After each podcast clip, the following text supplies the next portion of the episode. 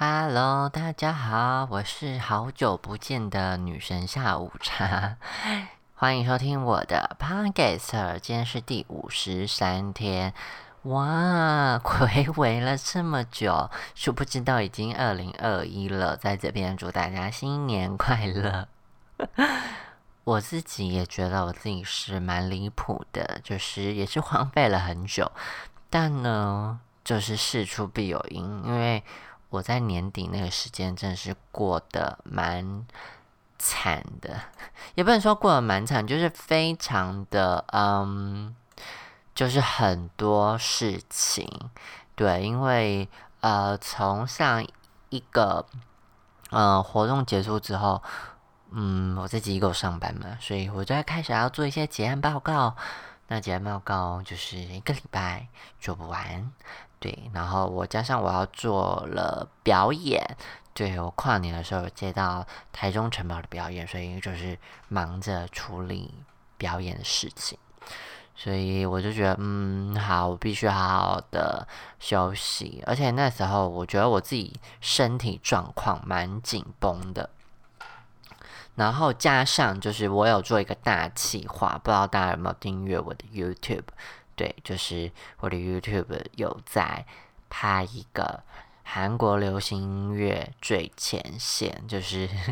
在讲韩国音乐。然后我就因为拍了这个影片，然后就制作这样子，所以其实制成蛮长的。然后那段时间就是，嗯，有点耗精气神，拍摄加剪辑加后置，所以就是呃加上要表演这样子，所以就把。那个时间就是心力整个放在影片跟表演上，所以才拖了这么久。好，但是我回来了，OK。所以前面的废话就是来大概讲一下，就是呃，怎么那么久没有更新？但没关系，新的一年我们马上就是我这个国片使者的身份，我还是有持续进行下去。其实，在那忙碌的呃那那那上去年，我就是在年末的时候看了一个。国片叫《腿》，那是杨佑宁跟桂纶镁演的，所以今天就是来讲评一下我看完《腿》的心得。我其实，在看《腿》之前，对呃这部影片的了解就是金马奖上，呃，桂纶镁以这部片入围女主角奖这样子，所以呃，我本来就没有。就是对腿这部戏有去做深入的研究，但我在讲的这，就是我在录这个 p o d c a s 的时候，也还是没有去深入的研究。对，但是我就觉得从我观影的呃感受来看的话，腿的故事呃叙述的蛮就是流畅的，你就你也不会觉得 K。那原因是因为他的故事就其实蛮。就是很平凡，对他就是好好讲一个故事。那故事也没有偷心，也没有也没有斗心机，所以他就是一个很像你隔壁邻居会发生的事。太多隔壁邻居今年的国片都是隔壁邻居会发生的事。对他就是人物的写进，然后人物的故事这样子。他是描写一对啊相爱的恋人，然后结婚到最后丈夫离开。这段时间的经历，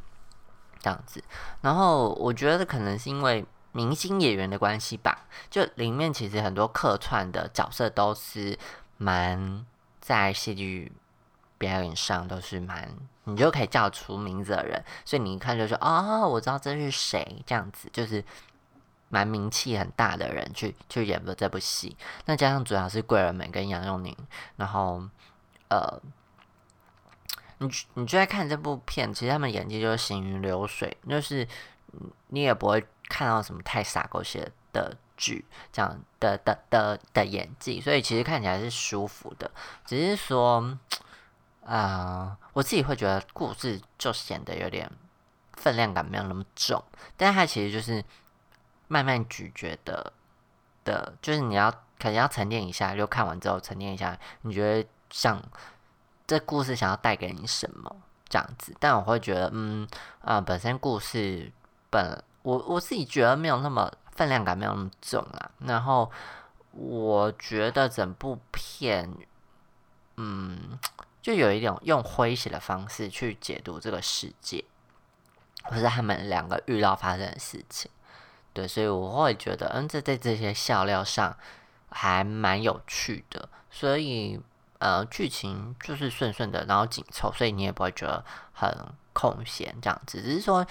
呃，他是用舞蹈去带这整个故事，所以。呃，里面有蛮多一些舞啊什么的，就是可能象征自由什么之类的的的的的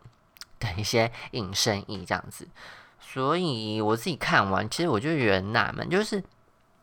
我在看的时候，就让我想到 Lady Gaga 演的那个呃一颗巨星一个巨星的诞生，就是老公很废 这样子的状态。然后，呃，在这部片，杨佑宁饰演的角色就是，呃，对贵人每一见钟情，然后，但是他心里就不知道，就有一点让我想要我爸爸这样子，就是他有一点想要投机取巧、小聪明，想要人生赶快就是一步登天，或是一步呃获得很多东西这样子，就是他。能力可能现在只有五，但是他想要的东西是二十的那种感觉，所以我会觉得他不是一个想要脚踏实地的人这样子。然后我就觉得这个性，这人的个性到底是单纯，还是呃，因为片尾就是那个主角的老婆希望他可以恢复自由这样子，所以。我就想说，这是自由吗？我想说，自由是这样子的诠释方式吗？就是对我来讲，自由是 枪吗？就不懂，就是因为他没有拥有这些东西，所以如果他拥有了，他会比较自由；而是他在思想跳跃上比较自由。就我有点难解读，就是他所谓的自由是怎样，或是因为他。在呃，因为被局限的事情上，被他被绑住，比如说被现实考量呃绑住，或是有时候我们可能因为我们能力不足或我们环境的因素，我们没办法达到我们想要的的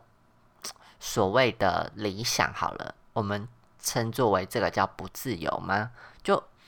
嗯，我自己有点难体会，那他所谓的自由是什么？就是跟我理解的自由好像也有点落差，所以我我我觉得这是一个我自己有在困惑的点。然后，